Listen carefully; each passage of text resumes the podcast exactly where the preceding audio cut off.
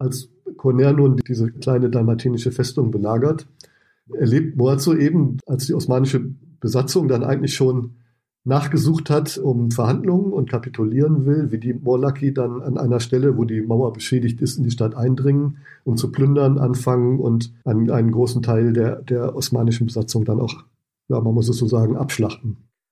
Das hat ihm nicht gefallen und ihm hat genauso wenig gefallen, wie dann Conner die gefangenen Osmanen zum großen Teil köpfen lässt, zur Freude der Morlaki, wie Moazzo schreibt, und aus den Köpfen dann einen Schädelturm anlegen lässt.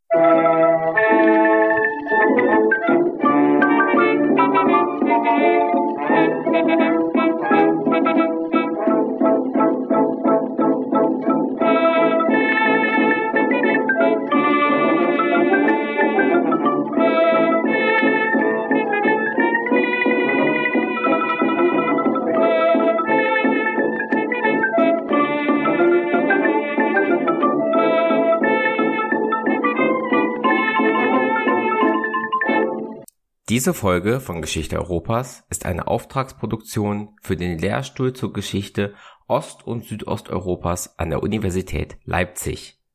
Dort fand im Sommersemester 2023 ein Kolloquium statt, in dem unter anderem der neue Sammelband Trans-Ottoman Biographies from the 16th to the 20th Century vorgestellt wurde. Einer der darin enthaltenen Aufsätze befasst sich mit dem venezianischen Soldaten Francesco Boazzo und stammt von Dr. Andreas Helmedach. In diesem Interview erzählt er uns, wie Moazzo jahrzehntelang für Venedig als Soldat diente und wie er den daher oft kriegerisch geprägten Kontakt mit anderen Kulturen und Religionen im östlichen Mittelmeerraum erlebte. Die Aufnahme stammt aus dem Oktober 2023. Weitere Informationen zur Episode und dem Podcast gibt es in den Show Notes. Und jetzt wünsche ich euch viele neue Erkenntnisse beim Anhören dieser Folge. Mein Name ist Andreas Helmedach, ich bin Historiker, habe das große Glück, seit Jahren als äh, in der Geschichtsforschung vor allen Dingen arbeiten zu können, was mir auch mehr als nur Spaß macht. Das ist einfach meine, meine Lieblingsbeschäftigung. Und dahin gekommen bin ich über ein Geschichtsstudium, den klassischen Magister in, in, in Frankfurt und, und damals noch West-Berlin habe dann promoviert, meine, meine ersten Schritte auch im Berufsleben gemacht als wissenschaftlicher Mitarbeiter, zuerst an der Universität Leipzig, dann am Georg-Eckert-Institut für internationale Schulbuchforschung in Braunschweig, weitere Stationen dann in Gießen und jetzt seit einer ganzen Reihe von Jahren bin ich mit Projekten immer, mit Projektstellen an der Ruhr-Universität in Bochum.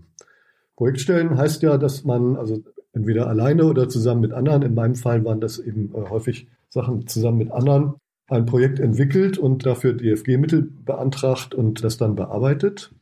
Und das mache ich also seit, seit einer ganzen Reihe von Jahren, dass ich also in großen Forschungsprojekten mit meinem eigenen kleinen Projekt, was da integriert ist, mitarbeite. Und das aktuelle Forschungsprojekt, an dem ich arbeite, das heißt die venezianische Armee auf osmanischem Boden 1684 bis 1718, Translokalisierung, Kriegserfahrung und Transkulturation. Und da geht es wenn man jetzt diese soziologischen Begriffe beiseite lässt, darum, wie die venezianische Armee im ersten Morea-Krieg nach 1684 in Dalmatien und Griechenland gegen die osmanischen Kräfte gekämpft hat. Und Translokalisierung meint dabei die Versetzung der, der venezianischen Armee in das fremde Land. Die Kriegserfahrung spricht für sich selbst und Transkulturation, dieser Begriff fragt danach, wie sich dann die, die Soldaten in der venezianischen Armee auch verändert haben durch die fremde Umwelt. Darum geht es also und das Ganze gehört zu einem großen Schwerpunktprogramm der Deutschen Forschungsgemeinschaft DFG. Das heißt Transottomanica und beschäftigt sich mit europäisch-osmanisch-persischen Mobilitätsdynamiken. Auch wieder, also jetzt ein sehr abstrakter Begriff. Damit ist einfach gemeint, dass die Welt zwischen Christen und, und äh, Muslimen damals auch natürlich durch eine ganze Menge von Beziehungen, Kommunikation jeder Art auf ganz vielen Ebenen, Mobilität zwischen diesen Räumen geprägt war, ganz so wie das heute auch ist. Und wenn man sich das Osmanische Reich dann als größte islamische Macht der frühen Neuzeit sozusagen im Zentrum denkt, dann gruppieren sich darum eine ganze Reihe von, von europäischen wie asiatischen und auch afrikanischen, wobei wir darauf weniger achten, Staaten, die durch ihre Beziehungen mit dem Osmanischen Reich eben sich auch selber dynamisch verändern. Und uns geht es bei diesem Forschungsprojekt um diese Mobilitätsdynamiken, die sich dadurch das Wandern von Menschen, von Nachrichten, von Sachen eben ergeben haben. In diesem Rahmen also meine venezianische Armee. Jetzt werden Sie vielleicht fragen, bei osteuropäisch-osmanisch-persischen Mobilitätsdynamiken, wo ist da Venedig?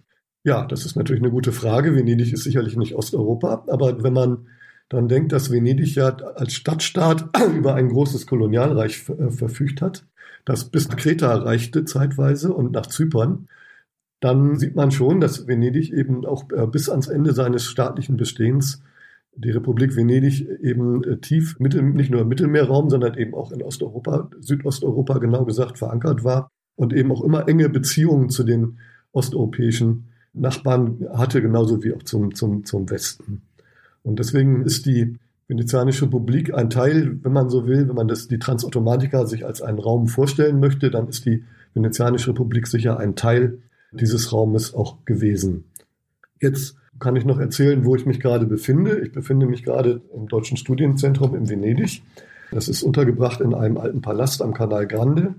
Da sitze ich jetzt gerade in einem Gästezimmer, weil ich hier ab heute Nachmittag einen Studienkurs des äh, Deutschen Studienzentrums zusammen mit einer Kollegin und einem Kollegen äh, leiten werde, der sich mit der äh, Geschichte dieser Beziehungen, die wir hier sprechen, in Mittelalter und der, der frühen Neuzeit beschäftigen wird, nämlich mit einem Studienkurs namens Militärkulturen, der die Beziehungen zwischen Byzanz und Venedig und seiner Umwelt auch dann in der späten Mittelalter und in der frühen Neuzeit unter dem Gesichtspunkt der Militärkulturen eben beschäftigen wird. Wir werden uns gleich noch genauer mit der Mobilität von Francesco Moazzo beschäftigen, über den Sie auch in Ihrem Beitrag im Sammelband zur Transautomatika schreiben. Aber zuerst einmal sollten wir den allgemeinen historischen Hintergrund klären. Wo genau sind wir unterwegs? Wann sind wir unterwegs? Und wie sind die Verhältnisse generell im mediterranen, ostmediterranen Raum, speziell zwischen Venedig und dem Osmanischen Reich in dieser Zeit? Wenn man über die äh, venezianisch-osmanische äh, Geschichte spricht, dann kann man die in zwei, zweierlei Hinsicht natürlich thematisieren. Man kann sie als eine Konfliktgeschichte thematisieren, aber man kann sie natürlich auch sehr gut als eine Geschichte der Zusammenarbeit thematisieren.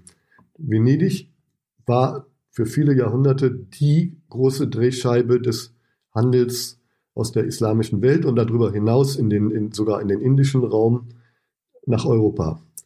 Da ging es um Gewürze, um Genussmittel, um Textilien, hochwertige und um, auch umgekehrt wurde, also es wurde äh, umgekehrt weniger geliefert als, als importiert wurde von den Venezianern, aber es wurde auch umgekehrt natürlich auch in zunehmendem Maße im Laufe der frühen Neuzeit dann Ware in den Orient geliefert, die dort nicht vorhanden, aber gesucht war. Wir können also, und das hat natürlich den Reichtum Venedigs auch ausgemacht und gleichzeitig den, den, das, was Venedig bis heute so, so besonders macht, nämlich seinen, seinen leicht orientalischen Charme, der sich ja in der Architektur bis heute widerspiegelt. Das ist eben zustande gekommen durch diesen äh, äh Ost-West-Handel, der für die venezianischen Kaufleute natürlich auch sehr gewinnbringend gewesen ist. Um diesen Handel zu unterstützen, hat Venedig im Laufe der Jahre ein Kolonialreich aufgebaut, wenn man diesen Begriff dafür nehmen will, ein Überseereich, das ist das, was die Venezianer selber dazu gesagt haben, Stato da Mar, der Meeresstaat, der über Dalmatien, über die ganzen Hafenstützpunkte entlang der, der adriatischen Küste im heutigen Kroatien, Montenegro und im Mittelalter auch in Albanien nach Griechenland reichte.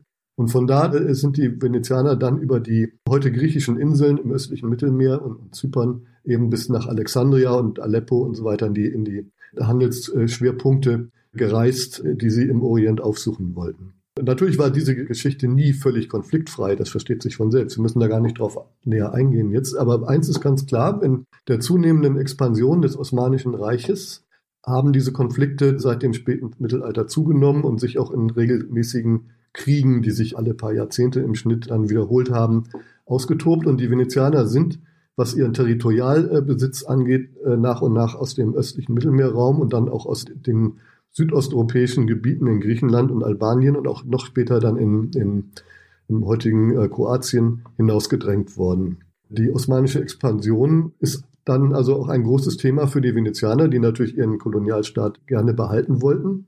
Und damit werden auch diese, diese Kriege natürlich zu einem geschichtlichen Thema, venezianisch-osmanische Kriege, die und ganz interessant ist, dass die diese Kriege, die ja zum Teil eine, eine, über diese beiden Staaten hinausreichende Bedeutung hatten, wenn Sie nur mal an den, an den Zypernkrieg und die da drin stattfindende Seeschlacht von Lepanto denken, von 1571, wo es ja letzten Endes um die, die Seeherrschaft über das ganze Mittelmeer geht. Diese Kriege waren im 16. Jahrhundert relativ kurz und haben vom ganzen 16. Jahrhundert nur ungefähr zehn Jahre umfasst. Mit dem Frieden, dem Separatfrieden, den die Venezianer dann abschließen mit den Osmanen nach, dem, nach der Seeschlacht von Lepanto und dem äh, damit verbundenen, allerdings auch verbundenen Verlust Zyperns, gibt es eine äh, lange Friedenszeit von 74 Jahren zwischen Venedig und dem Osmanischen Reich bis weit in die, also bis in die Mitte des 17. Jahrhunderts hinein. Und dann beginnt aber eben eine Phase von, von 47 Kriegsjahren zwischen Venedig und dem Osmanischen Reich in 74 Jahren insgesamt also in der Zeit von 1645 bis 1718. Und in dieser Zeit bin ich sozusagen unterwegs. Und diese Zeit kann man mit einigem Recht, das ist nicht meine Erfindung, als das eiserne Jahrhundert der Venezianer bezeichnen. Das eiserne Jahrhundert ist ja ein Titel, den das 17. Jahrhundert sich aus einer ganzen Reihe in Europa, in der europäischen Geschichte erworben hat, schon seit längerem. Und die, das venezianische, etwas kürzere eiserne Jahrhundert reicht dann eben vom Kreta-Krieg oder wenn man will, auch von einem, einem, einigen Vorgeplänkeln, sowohl innerhalb Italiens wie auch in der Adria. Könnte man auch etwas vorher ansetzen, aber mit Sicherheit dann vom Beginn des Kreta-Kriegs 1645 bis zum Ende des Zweiten Morea-Krieges 1718.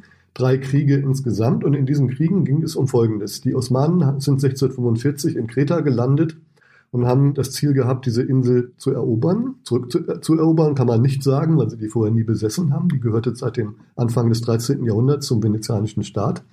Und dementsprechend waren die äh, Venezianer äußerst entschlossen, die, die Kreta zu behaupten und haben alle ihre Mittel, die sie dafür einsetzen konnten, und das waren in dieser Zeit noch nicht wenige, zusammengerafft, um in, in Kreta gegen die Osmanen zu bestehen. Es gab dann mehrere Kriegsschauplätze in diesem Krieg, den in Dalmatien, sozusagen auf dem Weg den, den Hochseekriegsschauplatz, in, bei dem die Venezianer versucht haben, also mehrere Male die Dardanellen zu blockieren, den osmanischen Nachschub für Kreta abzuschneiden und auch die Versorgung Istanbuls zu, zu gefährden, um da Hungerrevolten äh, in, in Gang zu setzen oder jedenfalls die Osmanen an ihrem Machtschwerpunkt selbst in Schwierigkeiten zu bringen. Und es gab natürlich den Kriegsschauplatz auf Kreta, wo die Venezianer aber innerhalb weniger Jahre auf eine einzige, allerdings mächtige Festung zurückgedrängt worden sind, nämlich das heutige Iraklio oder damals Kandia.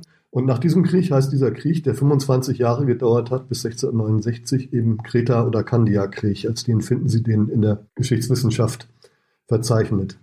1669 aber mussten die, die Venezianer die in, in Kreta endgültig kapitulieren, Kandia räumen das geschah zu recht ehrenvollen Bedingungen, aber die Stadt war ein einziger Trümmerhaufen zu diesem Zeitpunkt und die, die Mittel, die, die Venedig für diesen Krieg aufgebracht hatte, die reichten in viele, viele Millionen Dukaten, haben also den Staat sehr geschwächt und über die Opfer reden wir dann sicher nochmal äh, gesondert. Zivile und vor allen Dingen eben in diesem Fall auch militärische Opfer gab es natürlich zu Tausenden und Zehntausenden, kann man sagen. Wenn man nun denkt, dass der Frieden von 1669 zwischen dem Osmanischen Reich und Venedig die Situation stabilisiert hat, dann war das aber nicht der Fall. Im Gegenteil, äh, die Venezianer hatten in Dalmatien äh, Erfolge erzielt, die sie durch den Friedensschluss dann zum Teil sogar wieder aufgeben mussten. Und die Bewohner Dalmatiens selbst haben sich damit nicht zufrieden gegeben. Diese Region blieb dann sehr lange unruhig. Äh, eine endlose Folge von, von Freischärler, Übergriffen auf die jeweils andere Seite der Grenze. Eine Folge von Racheaktionen hat da stattgefunden. Es kam also diese, dieses Grenzland nie richtig zur Ruhe. Und dann hat eben, wie Sie sicherlich wissen, die große Politik dann dafür gesorgt, dass 1683 mit der osmanischen Belagerung Wiens eine, für, auch für Venedig eine neue Situation entstanden ist. Wir wissen, dass die osmanische Belagerung Wiens im Sommer 1683 auch gescheitert ist. Nicht allein durch die, die österreichischen, in Anführungsstrichen, also die Armeen des, des Kaisers, sondern eben auch durch die äh, tatkräftige Hilfe einer polnischen Armee unter Johann von Sobieski. Und auch Teile von, des Reiches haben sich da engagiert. Und die Osmanen wurden dann ab 1683 in, in ziemlich zügigem Tempo äh, aus Ungarn, also erstmal natürlich von der österreichischen Grenze und dann aus Ungarn zurückgedrängt. Und in dieser Situation hat sowohl der Kaiser wie auch äh, der polnische König äh, Venedig dazu gedrängt, in ein Bündnis einzutreten mit diesen beiden Staaten um seinerseits eben das Osmanische Reich auch zurückzudrängen. Das Angebot dieser beiden Staaten, die schon 1683 gegen das Osmanische Reich gemeinsam gekämpft haben, an die Venezianer, an die Venezianische Republik, war natürlich, dass die Republik ihrerseits im Mittelmeerraum Eroberungen machen kann und man gemeinsam eben gegen das äh, schon geschwächte Osmanische Reich äh, angeht und dann zu dritt versucht, möglichst weit in Richtung auf, auf den Bosporus äh, zurückzudrängen.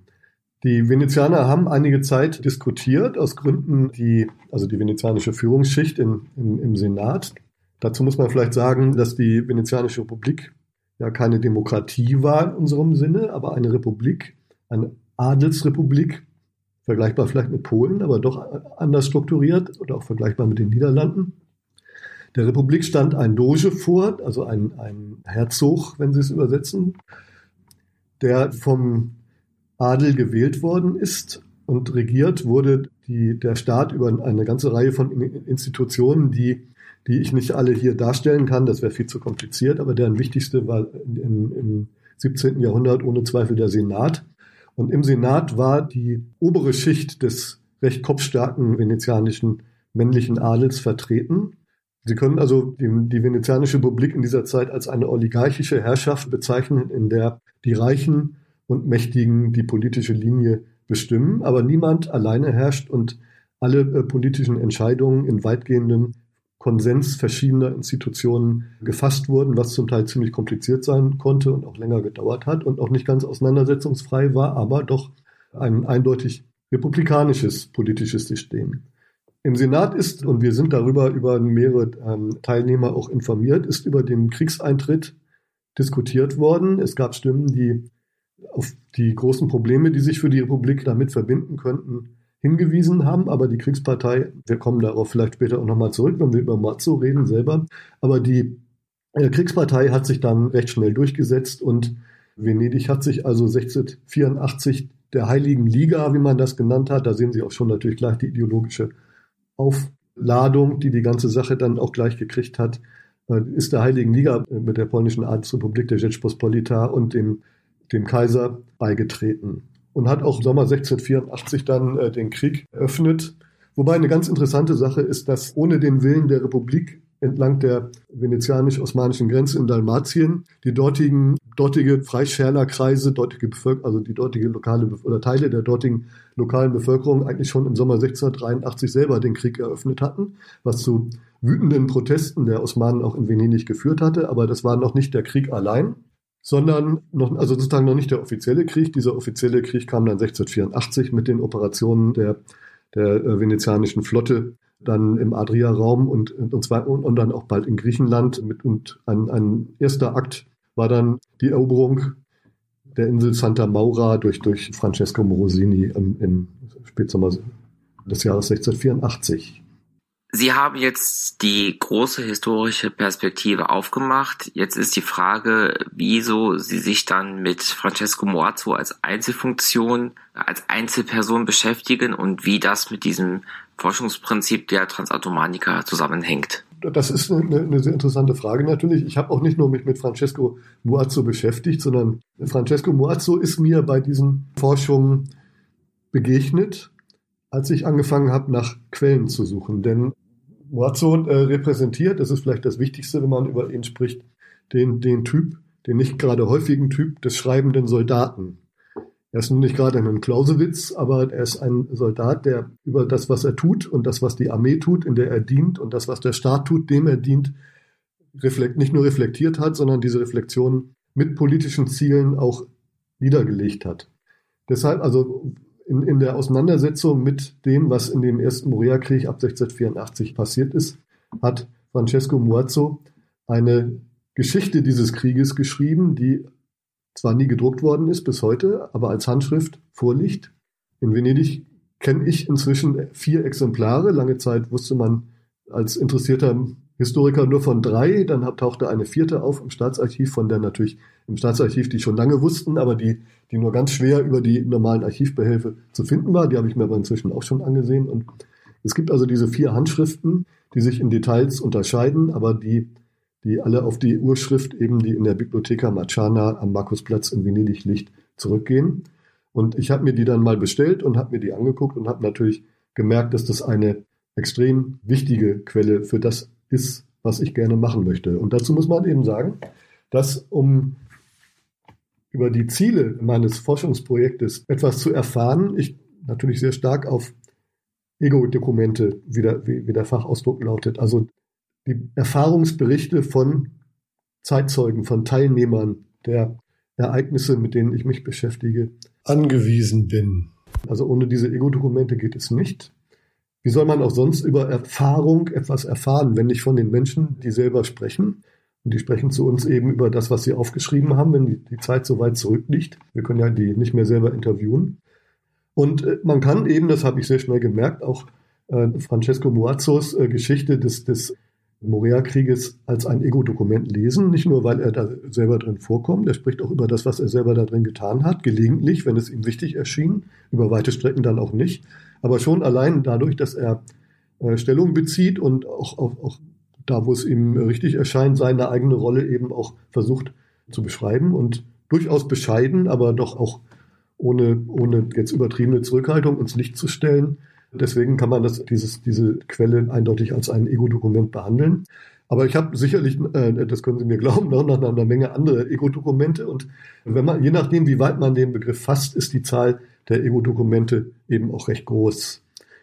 Nur in Klammern sozusagen bemerkt, auch die Berichte der, der, der offiziellen venezianischen Befehlshaber, also der vom, vom Senat und vom, vom Großen Rat in Venedig beauftragten Kommandanten in diesem Krieg, die, die schreiben ja auch Erfahrungsberichte an den Senat und an den Dogen über das, was sie da tun und also Tätigkeitsberichte über das, was sie gemacht haben. Und die sind natürlich auch als Ego-Dokumente zu lesen. Da kommen die auch immer selber drin vor. Die achten natürlich auch darauf, sich selber da am richtigen Licht darzustellen. Also wenn man den Begriff des Ego-Dokumentes nicht allzu eng fasst, dann haben wir eine Menge Ego-Dokumente über diese Zeit. Und deswegen kann ich eben auch über Kriegserfahrung sprechen. Problematisch für mein Projekt ist natürlich, dass wir normalerweise nur Ego-Dokumente haben von Leuten, die lesen und schreiben konnten, logischerweise. Das sind im Militär dieser Zeit im Allgemeinen nur Offiziere. Leider haben nur Offiziere, allerdings ganz unterschiedlicher Ränge, solche Berichte zurückerlassen. Wir können also über das, was die einfachen Soldaten erfahren haben, doch immer nur indirekt schließen. Aber das nur nebenbei, zum, weswegen also auch Moazzo dann wichtig für mich geworden ist. Er hat eben eines der interessantesten und auch durchaus problematischsten, darauf können wir ja noch kommen, Ego-Dokumente äh, für diesen Krieg, für diese Zeit zurück, äh, hinterlassen. Und die Tatsache, dass also vier Handschriften davon noch existieren, äh, zeigt ja auch, dass auch bei seinen Zeitgenossen in Venedig auf Interesse gestoßen ist mit dem, was er da gemacht hat. Dass er nicht gedruckt worden ist, erklärt sich aber natürlich auch ganz leicht. Er hat nämlich die Politik des venezianischen Staates in dieser Zeit und, und auch seiner, seiner Vorgesetzten recht massiv kritisiert. Und das ist natürlich damals vollkommen undenkbar gewesen, dass sowas auch gedruckt worden wäre. So bin ich also zu dem Francesco Moazzo gekommen und habe neben der Arbeit an dem Projekt an sich äh, sozusagen als ein Unterprojekt mich intensiver dann äh, begonnen mit Moazzo zu befassen, was dann vor allen Dingen hieß, dass ich natürlich versuchen musste herauszufinden, erstens, ist das Ding überhaupt echt? Hat er das wirklich erlebt? Ist das also ein authentisches Ego-Dokument oder ist das vielleicht ein Fake oder wie groß ist der Fake-Anteil? Natürlich, wir wissen, dass nie alles, was jemand als Erinnerung niederschreibt, wahr ist, dass das immer alles kritisch hinterfragt werden muss. Das ist ja das A und O der, der Quellenkritik, in, in, wenn man mit solchen Quellen arbeitet. Das versteht sich ja von selbst. Aber ich wusste natürlich am Anfang überhaupt nicht, ob der Mord so tatsächlich existiert hat, ob das vielleicht jemand anders geschrieben hat, was das politische Ziel. Es war ja ganz offensichtlich, dass für mich, ich habe das sehr schnell herausgefunden, dass ja, wenn er überhaupt zitiert worden ist von den, den venezianischen Forschern selbst, äh, dann nur mit großer Reserve und sehr selten. Äh, und dass die, die internationale Geschichtsforschung seit etwa 150 Jahren immerhin ihn kennt, sogar noch länger, äh, nee, seit 200 Jahren kann man sagen, habe ich dann später herausgefunden, weil schon Leopold von Ranke diesen Text entdeckt hatte. Aber die internationale Forschung hat halt immer nur bestimmte Momente herausgegriffen, die aus den Erlebnissen Moazos und die venezianische Forschung hat sich den kritischen Standpunkt gegenüber der venezianischen Politik dieser Zeit interessanterweise nie zu eigen gemacht, aber sie hat ihn noch nicht mal ausführlich diskutiert. Und das hat mich natürlich einerseits stark angezogen und andererseits aber eben auch natürlich verunsichert. Denn man, Sie müssen sich einfach mal in die Situation eines Projektmitarbeiters versetzen. Der hat drei Jahre, dann wird über seinen Verlängerungsantrag entschieden, dann kommen nochmal drei Jahre und danach muss er das nächste Projekt schreiben. Und wenn er jetzt total daneben haut und sich in einer Quelle äh, fürchterlich irrt, dann geht's ihm schlecht. Das darf also auf keinen Fall passieren. Und dementsprechend bin ich vorsichtig an die, an die Sache rangegangen und äh, zu dem, was ich dann machen musste, gehörte dann natürlich erstmal äh, das Umfeld dieser, dieser Quelle zu recherchieren, soweit das eben möglich war, ohne gleichzeitig dabei natürlich meine andere, meine Hauptarbeit sozusagen zu vernachlässigen. Wenn man also dann mit den üblichen Methoden in so einem großen Archiv, wie es das venezianische ist, und dann auch eben in der zeitgenössischen Literatur und in der Sekundärliteratur nach so jemanden sucht, dann findet man, wenn man Glück hat, nach und nach einzelne Musiksteine. Und so ist mir das auch ergangen.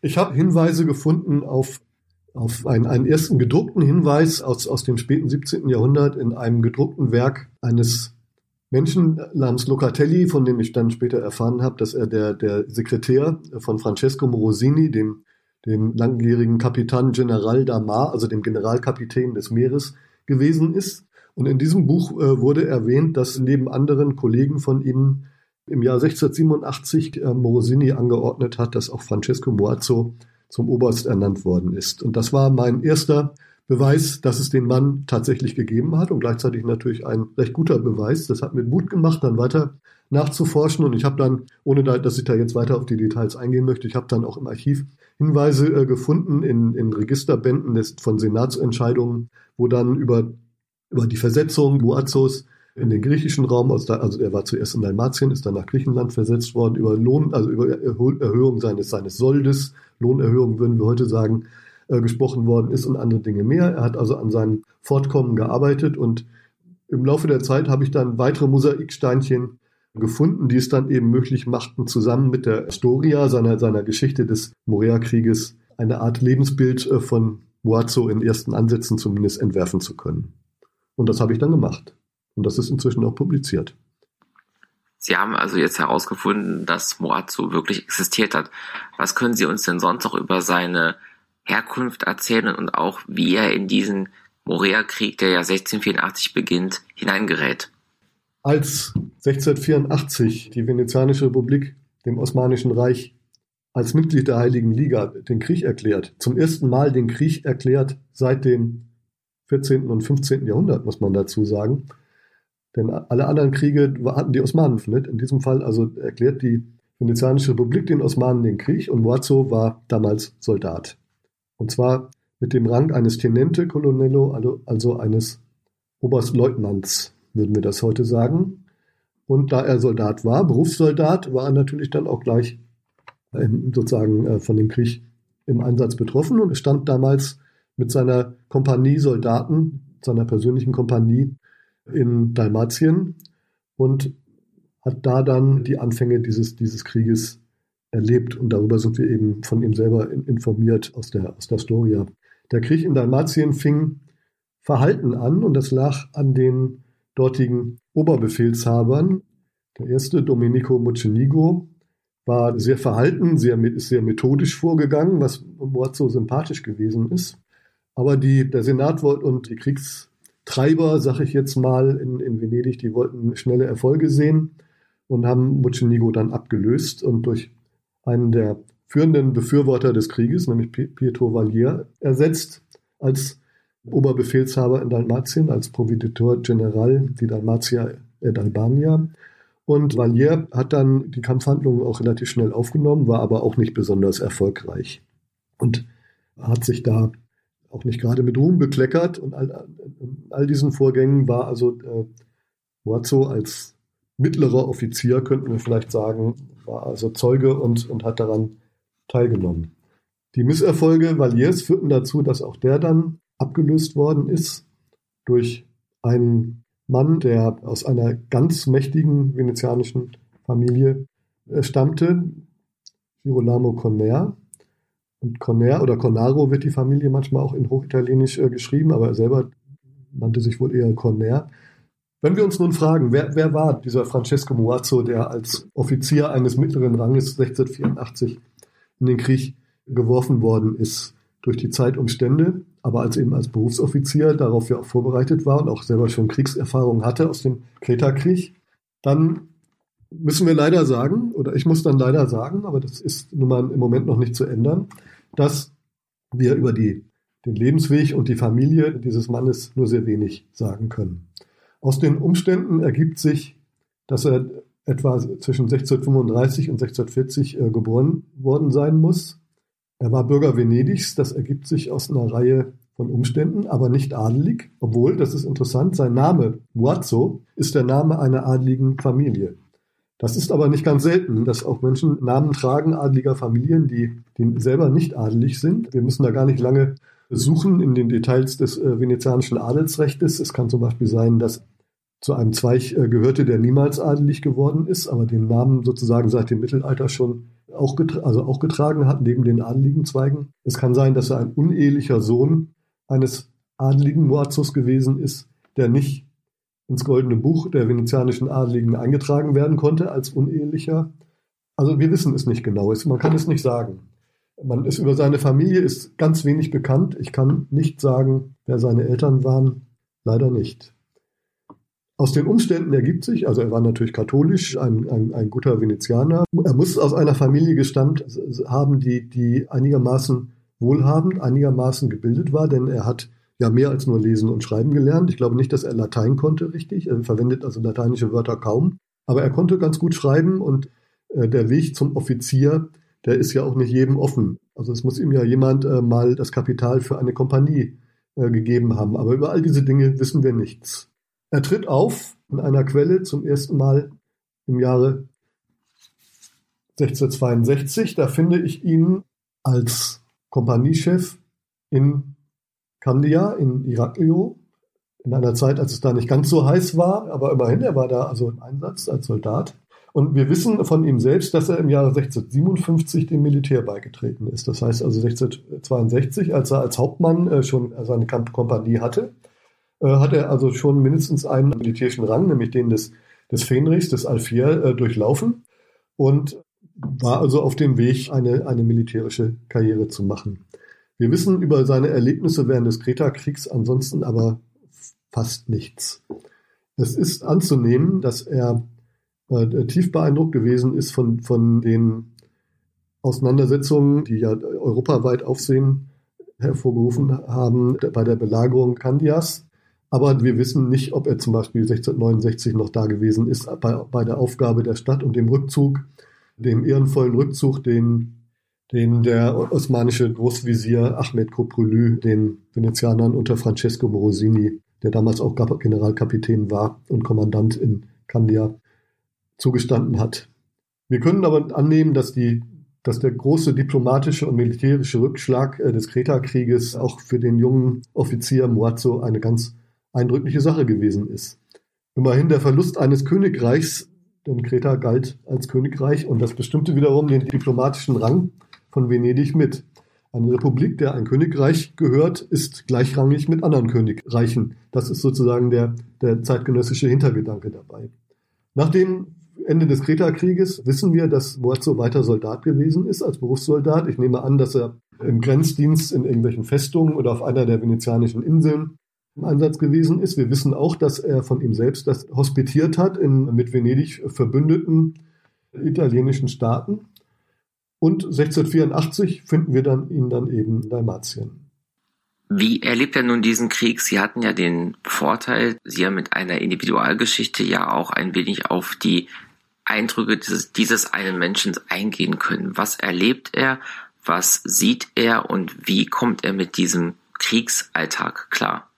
Ich habe ja schon erwähnt, dass der, der Krieg in, in Dalmatien relativ verhalten angelaufen ist.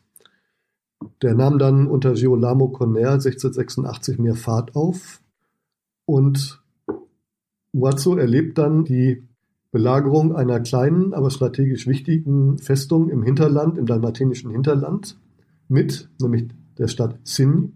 Und diese Belagerung ist für ihn ein relativ einschneidendes Erlebnis, weil er einerseits da einen deutlichen Verstoß gegen seine soldatischen Grundsätze beobachten muss und andererseits in einer Auseinandersetzung mit seinem obersten Befehlshaber Corner, dem, dem Mann aus dem hohen venezianischen Adel, gerät. Für diese Auseinandersetzungen in, in Dalmatien und die venezianische Armee, die sie führt, ist damals kennzeichnend der hohe Anteil einheimischer Kräfte. Das gilt auch für die Osmanen. Auf der osmanischen Seite kämpfen damals ganz überwiegend Osmanen aus Bosnien. Und auf der venezianischen Seite kämpfen zu einem erheblichen Teil Freischärler, sowohl aus Dalmatien selbst wie auch aus osmanischen Gebieten, die zu den Venezianern übergegangen sind. Das hat es auch während des Kreta-Krieges schon gegeben und das geht jetzt, ging jetzt wieder los, dass sehr viele Leute, die, die als, als Hirten und auch in anderen, also hauptsächlich aber äh, sogenannte Lachen, also äh, als transhumant lebende Wanderhirten in den balkanischen Bergen lebende Leute mit der osmanischen Herrschaft nicht mehr zufrieden waren und auf die venezianische Seite übergegangen sind und da dann als Freischärler sich betätigt haben. Aus solchen Einheiten bestand zu einem erheblichen Anteil die dalmatinische Armee Venedigs. Und daneben gab es dann sozusagen als Korsett äh, Einheiten, die aus Berufssoldaten bestanden, aus, aus, aus dem, was dann die Quellen tatsächlich Soldati, also Soldaten nennen. Die waren teilweise, stammten die aus, aus, den, aus Dalmatien selbst oder aus, aus Italien, aus, dem, aus den venezianischen Teilen Italiens, Terraferma oder auch aus weiteren Gebieten. Morzos Leute selber stammten beispielsweise wohl überwiegend aus den Abruzzen. Und mit dieser, und, dann, und viele stammten aber auch aus ganz anderen Gebieten Europas. Also es gab Söldner aus, aus verschiedenen Teilen Deutschlands, der Schweiz und so weiter. Das ist auch typisch für die venezianische Armee als solche. Die ist extrem divers, würden wir heute sagen.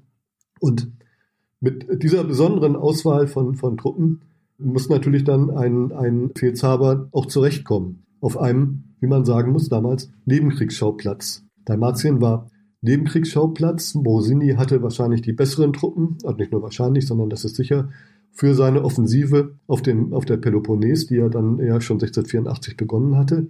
Da standen die, die leistungsfähigeren, die besser ausgebildeten, die besser ausgerüsteten Regimenter und Conner musste sich eben, musste eben sehen, wie er mit den, mit den Freischärlern und den, den wenigen regulären Truppen, die er hatte, zurechtkam. Und er hat, man muss das sagen, da das Beste draus gemacht, was man wahrscheinlich daraus machen konnte, hat, musste dafür aber einen, auch einen bestimmten Preis zahlen, nämlich, dass er auf die Bedürfnisse der, der Freischärler, der Morlaki, der Morlaken, wie man die damals genannt hat, also von, abgeleitet von den schwarzen Blachen.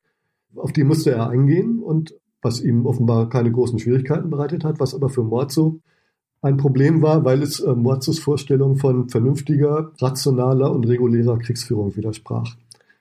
Was heißt das konkret? Die Morlaki wollten Beute, das wird ihnen immer wieder vorgeworfen, aber das ist ja auch verständlich. Die hatten ja, wenn sie gerade aus dem Osmanischen Reich zurückgekommen waren, alles zurückgelassen und sie wollten Rache. Denn die waren ja nicht umsonst gegangen, ohne dass wir die Hintergründe immer genau wissen. Aber die, dieser Wunsch, den, den Osmanen maximal zu schaden, also auch in der kleinen Welt des Freischärlers, wenn Sie so wollen, und der Wunsch eben auch nach Beute führt dazu, hat dazu geführt, dass die schwer berechenbar waren und oft auch während eines Einsatzes dann plötzlich ihren eigenen Interessen gefolgt sind und dem, dem, dem Befehlen, die man ihnen vorher gegeben hatte, nicht mehr gefolgt sind. Das war also das Problem, was Moazzo damit hatte.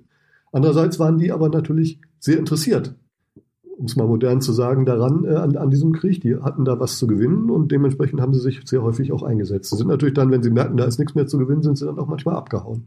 Das war also das Spannungsfeld, in dem der Berufsoffizier, der junge Berufsoffizier äh, Moazzo sich da bewegt hat. Und als dann der Corner nach Sinn zieht und diese Stadt belagert, diese Festung belagert, eine altertümliche Festung für die Zeit, also das ist nicht so eine moderne Anlage, wie wir, die, wie heute die frühneuzeitlichen Festungen kennen, mit, mit Erdwerken, mit Bastionen und Reduten und allem, was dazugehört, sondern das ist eine, eine noch äh, mehr oder minder spätmittelalterliche Anlage mit, mit drei Befestigungsringen um die kleine Stadt herum auf einem Berg.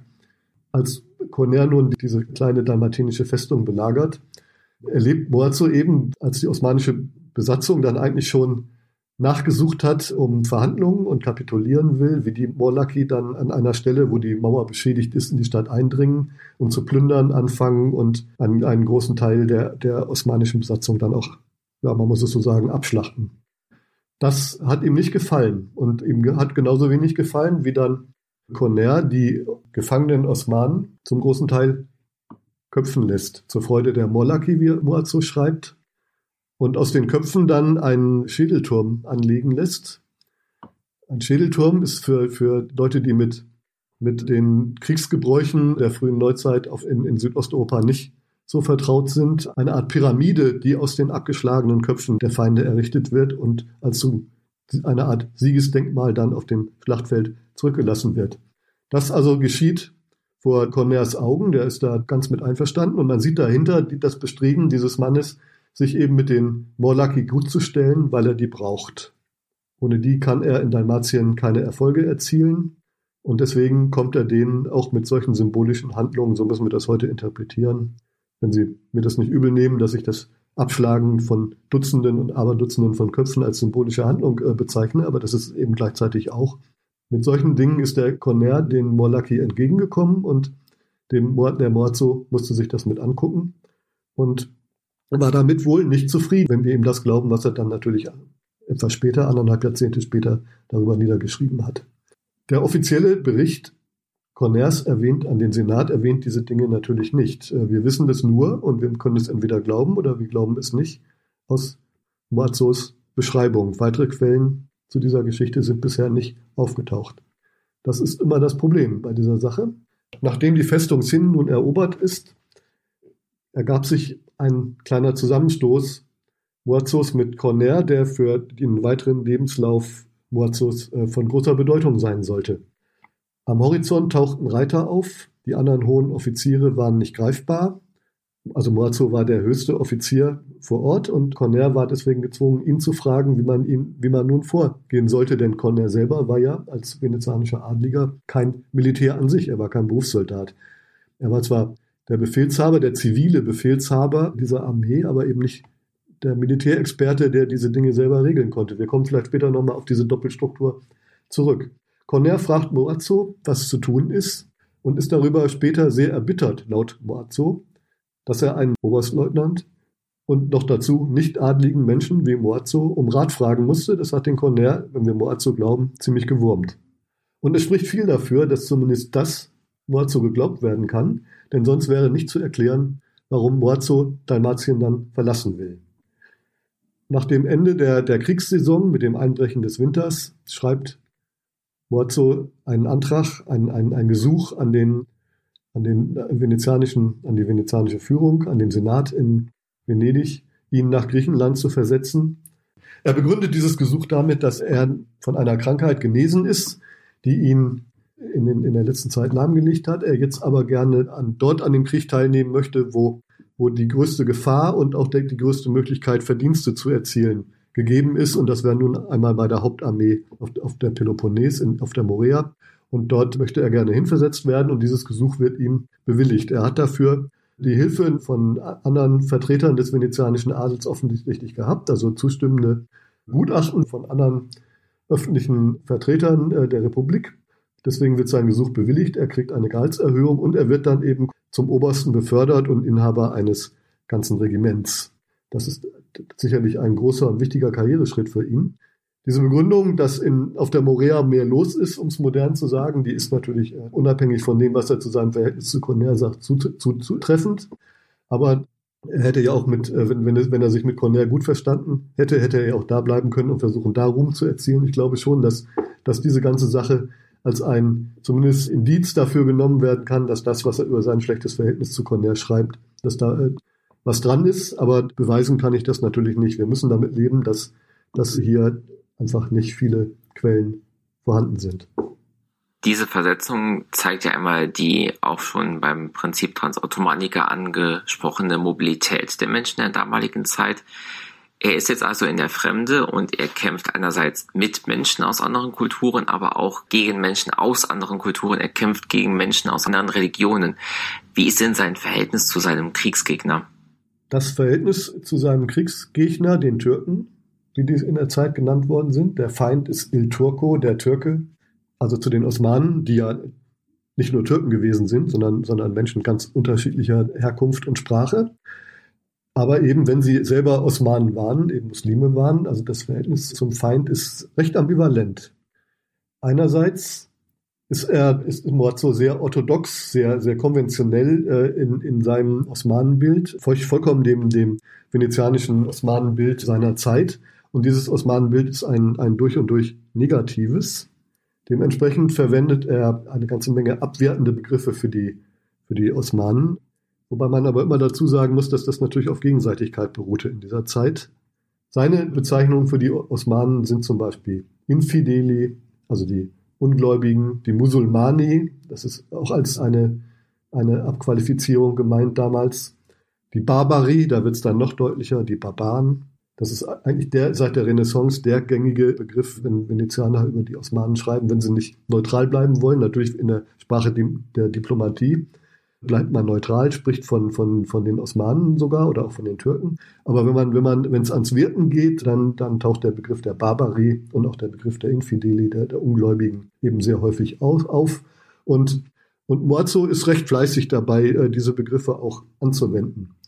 Aber aus einer ganzen Reihe von Gründen kann man sein Verhältnis zu den Osmanen trotzdem als ambivalent bezeichnen, denn er ist eben auch Berufsoffizier.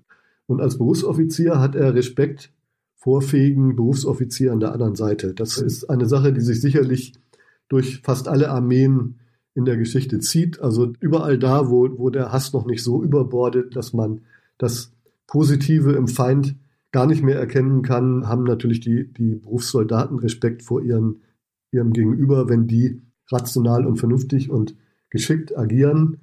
Das, das, das kennen sie auch. Und diese, diese Art der, der Sichtweise ist eben bei Moazo auch zu beobachten. Und dafür gibt es einige Beispiele von, von osmanischen Befehlshabern, die er, über die er mit einem gewissen Respekt dann auch spricht. Aber insgesamt überwiegt hier die, die große Fremdheit. Was ihn aber ärgert, ist ein schlechter Umgang mit der osmanischen Zivilbevölkerung, und zwar auch der muslimischen. Das kann man also zeigen.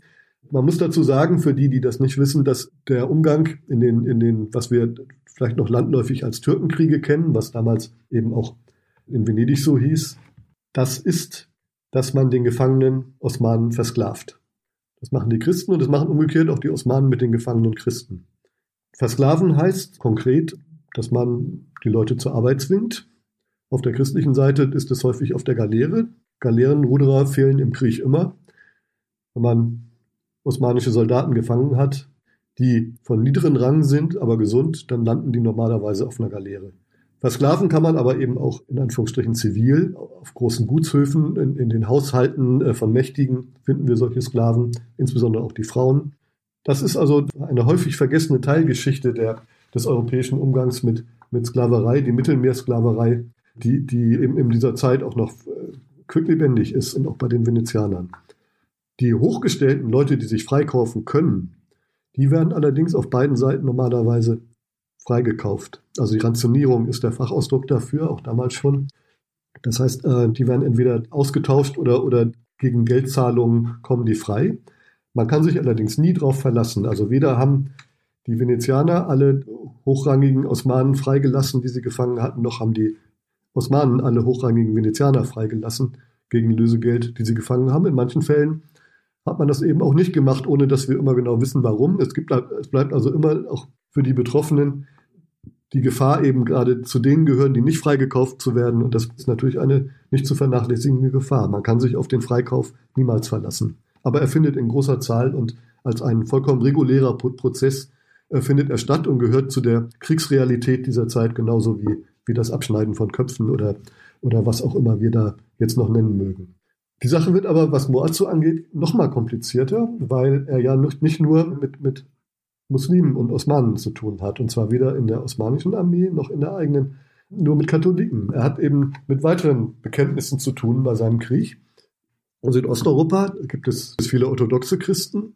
Die gibt es auch unter den Morlaki. Es gibt sowohl katholische wie orthodoxe Morlaki. Das ist ganz, ohne dass man es quantifizieren könnte, wie das Zahlenverhältnis ist, ist es also ganz offensichtlich, dass, dass es da beide Sorten gibt und die Venezianer müssen natürlich mit den Orthodoxen auch umgehen. Die Griechen sind natürlich äh, zum großen Teil orthodox, zum ganz großen Teil, bis auf einige wenige, die schon sehr lange auf den Inseln, äh, die, die dem heutigen Griechen, Festlandsgriechenland vorgelagert sind, unter venezianischer Herrschaft gelebt haben. Da, da gibt es Katholiken unter denen, aber die große Mehrzahl der Griechen ist orthodox. Und in der Armee gibt es auch natürlich einen Haufen, was heißt natürlich, in der Armee gibt es einen Haufen äh, Protestanten, wenn nämlich die Republik Soldaten aus protestantischen Ländern angeworben hat, dann sind die natürlich in ihrer großen Mehrheit protestantisch. Und die Republik hat zum Beispiel in großer Zahl Deutsche und auch Schweizer angeworben, die Protestanten gewesen sind. Bei den Deutschen ist das ganz auffällig. Also die, die halbe Armee Morosinis in Griechenland bestand aus Protestanten und auch, auch mit denen muss Morazzo dann also im Alltag umgehen und das fällt ihm erstmal gar nicht so leicht, weil auch er als sicherlich kein großer politischer Denker am Anfang seiner Karriere auch da erstmal die, die Reserve des katholischen Italieners und Venezianers gegenüber den, den protestantischen Ketzern, so hat man das ja damals noch gesehen, eben auch in sich trägt.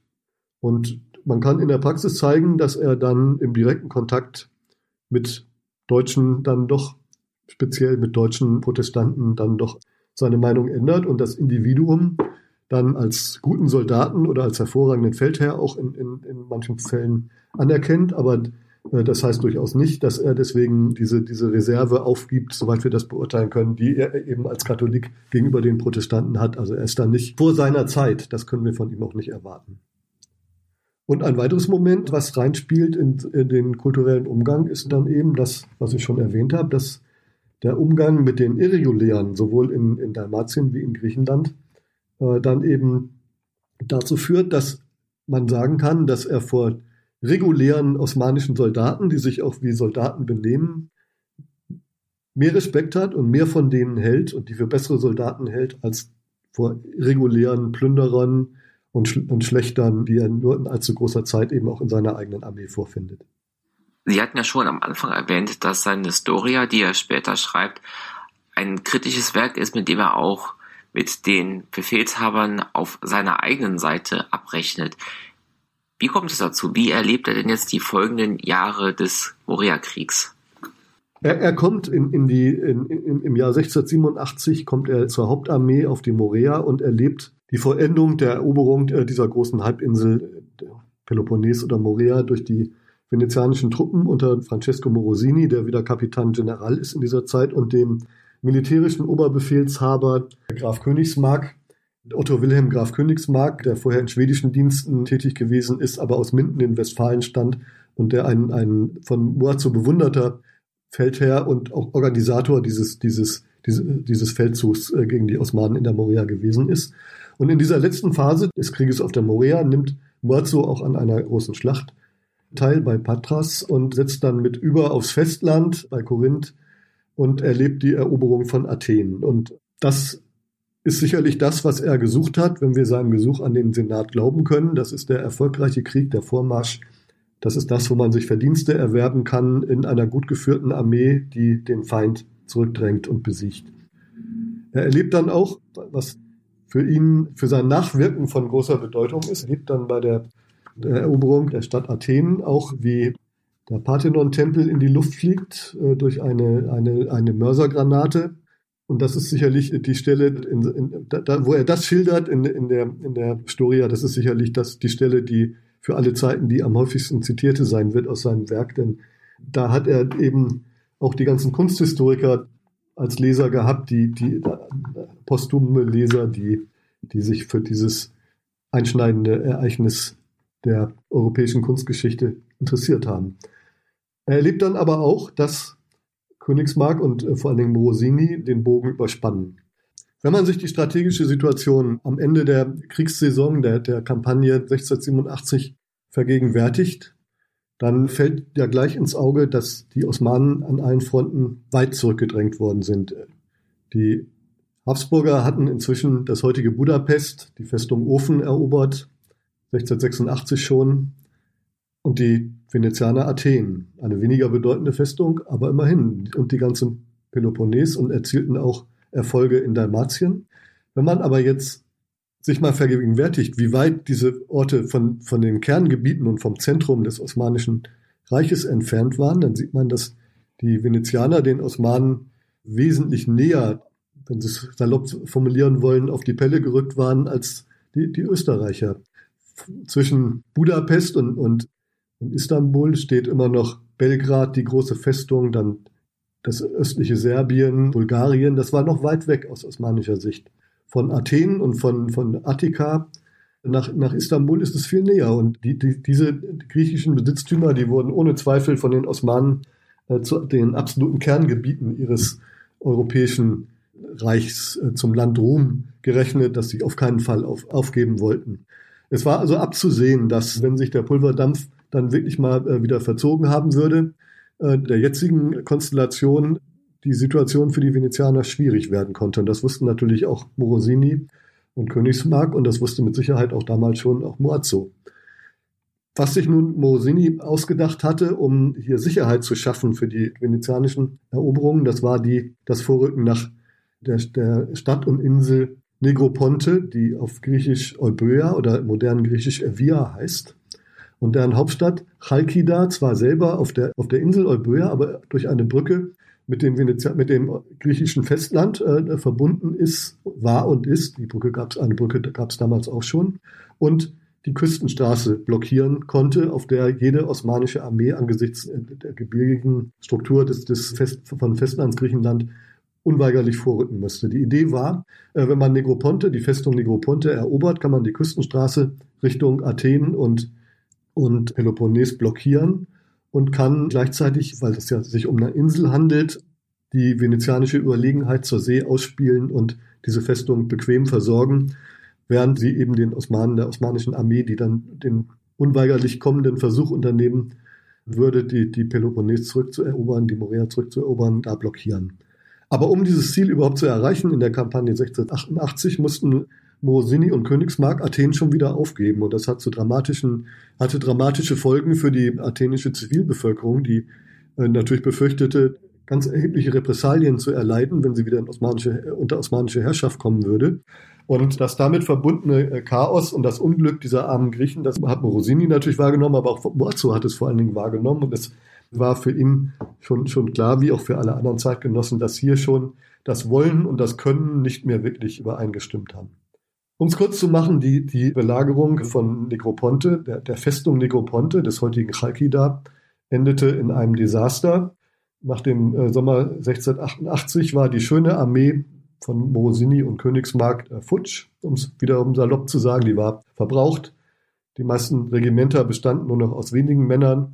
Königsmark selber war an, an der Pest gestorben in diesem Sommer 1688 und Morosini stand letzten Endes vor einem Desaster. Sein Versuch, die Belagerung über den Winter fortzusetzen, wurde von den anderen Kommandeuren abgelehnt, äh, die darauf hingewiesen haben, die waren ja gedungene bezahlte Söldner, dass ihre Verträge mit der Kampagne endeten. Die wollten nach Hause und die, die Reste ihrer Truppen, die sie noch hatten, wollten sie mitnehmen, sodass also es Morosini nicht möglich war, die, die Belagerung fortzusetzen. Die Venezianer mussten abziehen schmählich, könnte man sagen.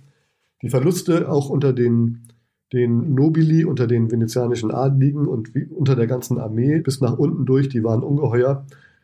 Es ist den Venezianern danach nicht mehr gelungen, die strategische Initiative zu übernehmen, die sie ja bis dahin hatten gegen die Osmanen auf ihrem Kriegsschauplatz.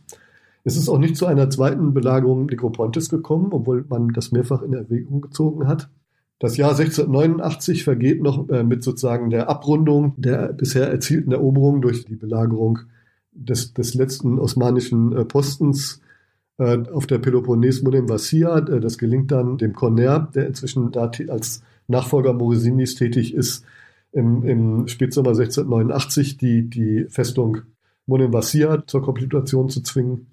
Aber insgesamt kommt die venezianische Kriegsführung aus der strategischen Defensive nicht mehr raus. Der osmanische Druck auf die Peloponnes, auf die Morea, nimmt dann in, in der Folge zu. Man versucht bei Korinth an dem Isthmus, wo heute der Kanal verläuft, der damals ja noch nicht existierte, eine Art Sperrriegel aufzubauen. Das gelingt aber nur unvollkommen. Es gelingt immer wieder äh, osmanischen Truppenverbänden auf die Morea einzudringen und da äh, zu plündern und äh, die griechische Bevölkerung auch zu, auf diese Weise zu verunsichern und eben die Venezianer unter ganz erheblichen Druck zu setzen. Und die finden kein strategisches Mittel, um dagegen anzugehen, sondern sie versuchen sich an einer Folge von Operationen an anderen Orten abseits der Morea, die man im Rückblick eigentlich nur als erratisch bezeichnen kann. Also eine erratische Strategie ist keine Strategie, sondern führt nicht zum Ziel. Das liegt ja klar zutage und das hat Moazzo als Zeitzeuge, als Oberst, als zwischenhoher Offizier hat das ganz genau mitbekommen und es hat ihm zu denken gegeben. So wie Sie das vorhin geschildert haben, mit seinem Wert, den er gelegt hat auf eine gute und kompetente Kriegsführung, muss es ihm ja sehr zu denken gegeben haben. Welche Konsequenzen hat er daraus gezogen? Wie geht der Krieg für ihn weiter und irgendwann auch zu Ende? Wir müssen da unterscheiden. Wir wissen nicht, wann, ob er, ob er seine, seine, seine Bedenken damals, ich nehme an, dass er sie schon hatte. Ich kann mir das gar nicht anders vorstellen. Ich habe keinen Hinweis darauf gefunden, dass er sie damals schon geäußert hat. Wir dürfen da jetzt nicht, nicht zu viel von ihm erwarten. Die Venezianer haben regelmäßige Kriegsräte gehalten, wo, wo Murzo auch dabei war und zum Teil auch Protokoll geführt hat, aber er, er konnte nur allenfalls zusammen mit anderen solche Zweifel äußern. Das hat er nachgewiesenermaßen einmal getan, nämlich im Rahmen der, der Belagerung von Negroponte äh, zusammen mit den anderen dort vertretenen Obersten. Da gibt es sozusagen ein Oberstenvotum, in dem er Bedenken gegen die Planung und, und Strategie äußert, was die Belagerung der, der Stadt jetzt angeht. Ob er das sonst im größeren Rahmen getan hat, wissen wir aber nicht. Ich bezweifle das. Also er macht aber weiterhin noch einen, einen deutlichen Karriereschritt, indem er nämlich 1692 zu einer Art Adjutanten des, des Nachfolgers von, von Corner, der 1690 verstorben ist, Domenico Mocenigo wird. Und Mocenigo äh, äh, beendet einerseits, er liquidiert eine der erratischen Aktionen Corners einerseits und das relativ erfolgreich, nämlich ein, ein Eingreifen der, der Venezianer im heutigen Albanien auch damaligen Albanien, bei Valona oder Flore auf Albanisch, wo Korner das Ziel verfolgt hat, äh, in, in vollkommener Überschätzung der venezianischen Möglichkeiten, also die, die gesamten Balkanchristen zum Aufruhr des, gegen das Osmanische Reich zu motivieren, indem er eine, eine größere und eine etwas kleinere Festung in der Nähe der albanischen Küste erobert. Das ist also völlig schief gegangen. Die Venezianer müssen sich dann unter massivem Druck zurückziehen und es gelingt ihnen gerade noch erfolgreich wieder auf die Schiffe zu kommen und die, die Festungen, die beiden, die große und die kleine, in die Luft zu sprengen. Das ist sozusagen der Beginn von Mocenigos Amtszeit als, als Kapitan General und, und interessant ist in diesem Zusammenhang, dass Morzo, den Mocenigo schon gekannt hat, äh, von der Zeit in Dalmatien 1684, denn da war Mocenigo genau der Befehlshaber, der als erster als Providitor von Dalmatien abgelöst worden ist, weil er so methodisch vorgegangen ist und eben nicht gehandelt hat, als die in Venedig schnelle Erfolge sehen wollten. Vielleicht hat das die beiden Männer zusammengeführt, ich weiß es nicht. Jedenfalls wird Muazzo zu einer Art Adjutanten und jedenfalls einem engen Mitarbeiter von Mocenigo und beide ziehen mit, ihrer, mit der Armee dann 1692 nach Kreta vor die Festung Canea und äh, versuchen sozusagen durch eine, eine Entlastungsoffensive auf Kreta Ruhe für die Peloponnes zu schaffen. Das ist aber deswegen problematisch, weil man ja nie die, die Peloponnes völlig von Truppen entblößen kann, damit die, dieser Sperrwall dabei bei Korinth gehalten wird. Und deswegen es ist die Folge, dass sie also, dass die Venezianer sowohl auf der Peloponnes wie auch bei, bei Canea nicht genug Truppen äh, hatten, um ihre strategischen Ziele zu erreichen und deswegen äh, die Belagerung von, von Canea dann und damit die Eroberung, die Rückeroberung von Kreta eben auch im selben Sommer noch wieder abgebrochen werden mussten. Und das erlebt Muazzo nun, also diesen Misserfolg Mocenigos, der danach auch abgelöst wird, erlebt Muazzo aus erster Hand eben und im, im Hauptquartier Mocenigos mit und er selber entgeht wohl der völligen Kaltstellung, aber wir finden, ich finde ihn danach bisher nicht in anderen Positionen in der kämpfenden Armee mehr, sondern auch dann nach einiger Zeit als eine Art Hinterlandsmilitär auf der Peloponnes auf. In der Militärverwaltung, die die Venezianer in dieser Zeit auf der Morea aufbauen. Und da nimmt er in einem der, der Bezirke, ist, ist er dann der führende Militärchef. Aber das ist eben eine Position im Hinterland, wo, bei der er vor allen Dingen mit, mit stabilisierenden und logistischen Aufgaben beschäftigt ist. Und auch bei dieser Position überwirft sich Moazzo dann mit seinen Chefs aus der Nobilität der venezianischen. Und dabei geht es um die Behandlung, um den Umgang mit, mit griechischen Einheiten, die, die aus Bauern, also aus letzten Endes irregulären Einheiten, die aus Bauern gebildet werden und die von den zivilen Befehlshabern, den Nobili, den adligen Befehlshabern in Moazzos Augen in ihrer Kampfkraft und auch in der Art, wie man sie ausbilden kann und mit dem, was man mit ihnen machen kann, völlig überschätzt werden. Und über diese Fragen, er schreibt dann Gutachten, die, die zurückgewiesen werden, die nicht, man äh, gibt Ratschläge, die nicht befolgt werden. Und bei, nach einer letzten Auseinandersetzung mit einem dieser Adligen wirft er dann diese, diese Position hin und zieht sich zurück aus Griechenland.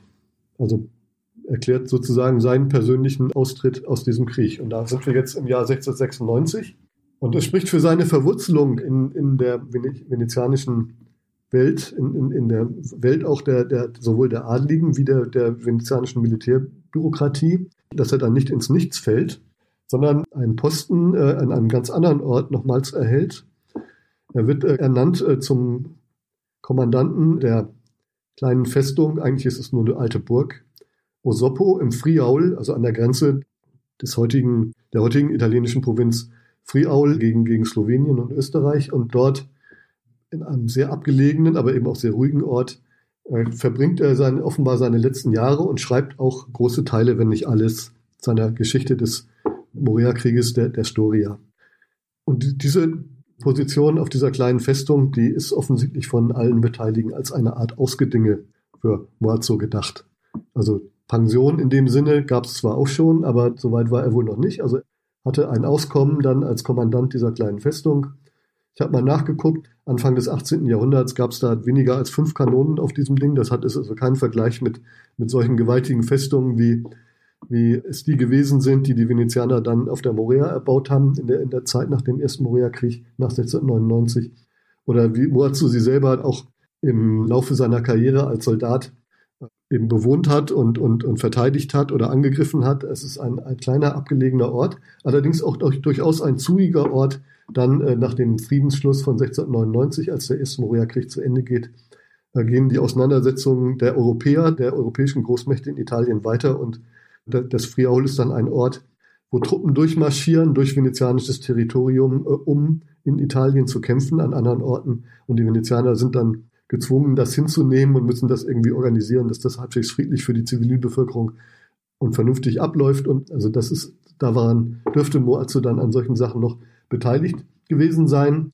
Aber das wissen wir nicht genau. Äh, das Einzige, was wir wissen, ist, dass er das Manuskript der, der Storia dann 1702 abschließt.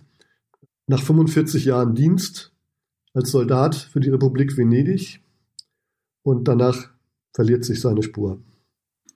Das heißt, sie wissen gar nicht, wann, wo, woran, warum er gestorben ist, wann sein Leben endet. Das wüsste ich zu gerne, aber das, das weiß ich nicht und das ist aufgrund der, der Struktur der Quellen, wenn man es überhaupt rausfinden kann, nur mit ganz erheblichem Zeitaufwand rauszufinden und deswegen muss ich da eigentlich darauf setzen, dass ich vielleicht die Aufmerksamkeit für diesen Mann Francesco Moazzo wieder etwas habe wecken können, dass sich vielleicht dann doch mal ein Italiener darum kümmert, der vor Ort ist und, und zum Beispiel nach einem Grabstein suchen kann, der, der, der die Zeit hat, die ganzen Registerbände, in denen man mit Glück Hinweise finden kann auf Versetzungen und, und Soldzahlungen und solche Dinge an einzelne äh, individuelle Soldaten, der, der also die Möglichkeit hat, da systematisch zu suchen. Das wäre meine Hoffnung, dass sich da mal jemand, jemand findet. Ich würde das auch gerne selber tun, aber das ist eben im Rahmen meines Projektes ist daran nicht zu denken, dass ich das, äh, was nun im Übrigen auch ausläuft, das kann ich nicht machen. Das habe ich auch nur im nebenbei machen können überhaupt. Äh, und da muss man dann einfach mal abwarten, ob da irgendwann nochmal jemand was findet, was uns den Moazzo in ein helleres Licht stellt. Und es kann natürlich auch sein, dass das, was ich Ihnen heute vorgestellt habe, dann sich als teilweise falsch herausstellt. Das würde mich auch nicht überraschen. Das kann durchaus sein. Das ist, hier ist eine Forschungsfrage, die, die noch offen ist. Wenn jemand das tun würde, würde mich das sehr freuen, auch wenn ich da an der einen oder anderen Stelle widerlegt werde. Aber es ist genauso gut möglich, dass man gar nichts findet. Ich halte das auch nicht für ausgeschlossen. Wir haben jetzt sehr viel über regionale, über geografische Mobilität gesprochen. Ein Aspekt der Mobilität ist aber auch die soziale Mobilität es klingt ein bisschen so, als ob Moazzo zwar aufgestiegen wäre in seinem Leben, aber dann doch irgendwann sowas wie eine Glasdecke getroffen hat, das nicht weiter hoch konnte, auch wegen seiner sozialen Herkunft. Ist das zutreffend? Ich, ich gehe davon aus, dass das so ist, dass äh, Moazzo an eine Glasdecke gestoßen ist im Laufe seiner Karriere und mit etwas anderem Vokabular beschreibt er das letzten Endes auch selbst. Es ist so, dass er mit dem Erreichen des Ranges des Obersten eigentlich schon Glück gehabt hat. Offensichtlich suchte Morosini, der die Armee damals, seine Feldarmee natürlich aus, versuchte, so weit wie möglich zu vergrößern, äh, suchte fähige Offiziere, denen man äh, die neu aufgestellten Regimenter aus Italienern anvertrauen konnte. Und da kam Moazzo offenbar gerade recht, der ja äh, damals schon ein lang gedienter Soldat war. Es ist manchmal nicht ganz einfach zu entscheiden, die Frage, ob jemand, der dann die nächsten Ränge, die also dann in den Generalsbereich fallen, nach heutiger Nomenklatur, äh, ob, ob die Soldaten, die die erreicht haben, die Soldaten venezianischer oder italienischer Herkunft, ob die alle adelig gewesen sind. Bei vielen kann man sich da sicher sein, nicht bei allen. Aber wenn jemand nach dem obersten Rang den nächsten Rang dann erreicht hat und nicht adelig war, dann muss nochmal größere Zufallskombinationen dabei mitgeholfen haben. Es heißt, dass, also Moazzo selber sagt von sich, äh, dass er äh, auf, auf Kreta unter Mocenigo zum Teil wenigstens schon die Aufgaben des nächsthöheren Ranges der heißt Sergente Maggiore di Battaglia. Das ist auch für die Zeitgenossen schon schwer zu übersetzen gewesen, äh, was man daran sehen kann, dass, dass deutsche Offiziere, die diesen Rang dann in der venezianischen Armee einnehmen sollten, als Sergente Generale in den Quellen auftauchen. Also wir würden heute vielleicht dann sagen Generalsergeant, den Rang gibt es aber nicht. Also es ist ein, ein unterer Generalsrang und diesen Generalsrang hat Moazzo nach eigener Auskunft auf Kreta teilweise ausgefüllt. Aber er hat ihn nicht offiziell inne gehabt, sondern da fehlte einfach einer und man hat ihn dann genommen dafür. Aber das war eben eine, eine ephemere Sache. Wenn wir nun spekulieren und sagen, das wäre gut gegangen für den Mocenigo und er hätte Canea und dann womöglich ganz Kreta erobert, dann hätte Boazzo in dem infolgedessen äh, vielleicht auch Glück haben können. Das will ich nicht ausschließen, wenn, es, wenn meine Vermutung richtig ist, dass Moazzo bei Mocenigo eine, eine Vertrauensposition innehatte, wofür sehr vieles spricht. Aber Montenegro hat eben den Kampf um, um die Insel Kreta äh, nicht gewonnen und ist danach äh, seines Postens ledig geworden. Und äh, das war, hieß für Moazzo, dass er zumindest neu ansetzen musste für seine Karriere. Und deswegen ist er nie weitergekommen. Es kann sehr gut sein, dass der Frust darüber ihm manchmal auch den Blick getrübt hat. Das können wir nie ausschließen. Das wäre ja auch menschlich. Und das muss man eben bei, bei der Arbeit mit einem Ego-Dokument einbeziehen. Ich glaube aber, dass die Hauptargumente von Moazzo gegen die venezianische Strategie und die Kritik daran, dass die richtig sind. Auch aus heutiger Sicht.